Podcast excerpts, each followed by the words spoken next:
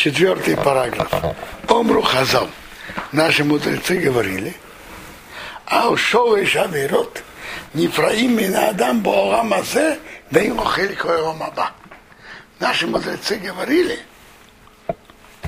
за три нарушения наказывает человека в этом мире, и он не имеет доли в будущем мире.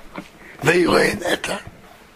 Во-первых, Аводазара, идолопоклонство, Вегируй райот, разврат, Ушвиху дамим, проливание крови.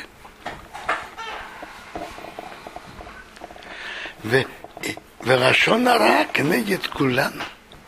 А Рашонара равновесно всем трем запретам вместе. А мы, так вы видите, насколько Тора смотрит строго, Бог смотрит строго на это нарушение, если это постоянное. Мы знаем, что идолопоклонство, разврат и проливание крови – это три запрета, на которые еврей должен идти на смерть, но не нарушить. И мы знаем, что за эти три запрета приш, пришло разрушение первого храма. То есть это самые строгие и строгие истории. А тут говорится, что ваша нора равновесно, равносильно всем троим взятым вместе. Это очень, очень страшно. Но это говорится именно про тех, которые делают это, как говорится, постоянно.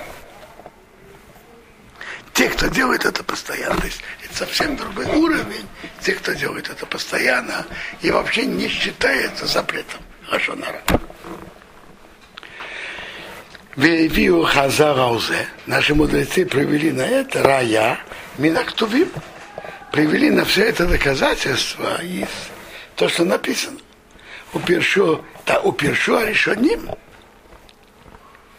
И решоним. Решоним это люди времени, я не знаю, там, Раша, Рамбан, Ридмо, это поколение, которые жили не так давно, 700, 800, 900 лет назад, решоним. Это были решоним. Так они объяснили, да, кавана, это имеется в виду, эти, шеур груба вейнзе бисмидус. То они постоянно привыкли это нарушать. Веймы кабли марат еще мемену. Не принимает на себя остерегаться этого. Ведь и адовар эцхом кехетер это у них стало как, как разрешенное. Именно на них, к ним относится вот то, что мы, наши мудрецы говорят, что это равновесно идолопоклонству, разврату и проливанию крови взятым вместе. Именно те, которые постоянно этим занимаются. Тут мы останавливаемся.